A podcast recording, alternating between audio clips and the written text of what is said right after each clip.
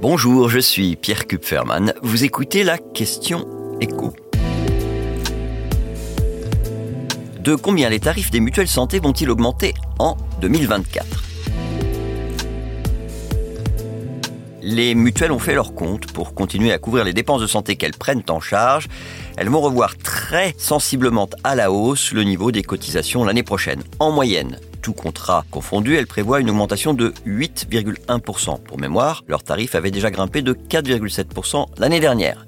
Et pour rentrer un petit peu plus dans le détail, ce sont les contrats collectifs obligatoires dont bénéficient les salariés du privé qui vont le plus augmenter, quasiment 10% de hausse. Pour les contrats individuels auxquels peuvent souscrire les retraités, les fonctionnaires, les indépendants, l'augmentation moyenne annoncée est un peu moins élevée, plus 7,3%. Impossible de dire combien d'euros il va falloir payer en plus. Il y a tellement de contrats différents qu'il n'est pas imaginable de donner un seul chiffre. On peut juste dire que pour la plupart euh, des assurés couverts, les augmentations annoncées vont se traduire par un surplus à payer de 2 à 10 euros par mois, sachant que les mutuelles ne sont pas les seules à proposer des contrats couvrant les dépenses de santé que l'assurance maladie ne prend pas en charge. Vous avez aussi les compagnies d'assurance classiques et des institutions de prévoyance. Mais ce sont les mutuelles qui ont le plus de clients. 35 millions de personnes sont couvertes pour leur santé par une mutuelle.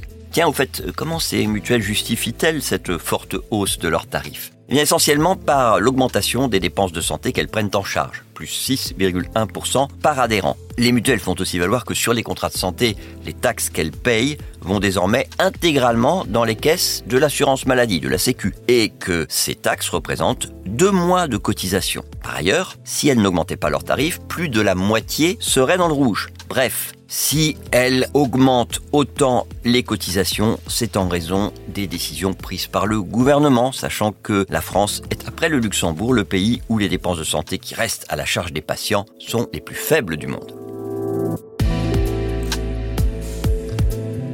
Merci d'avoir écouté la question écho, le podcast quotidien pour répondre à toutes les questions que vous vous posez sur l'actualité économique. Abonnez-vous sur votre plateforme d'écoute pour ne rien manquer. Et puis si cet épisode vous a plu, n'hésitez pas à laisser une note et un commentaire. À bientôt.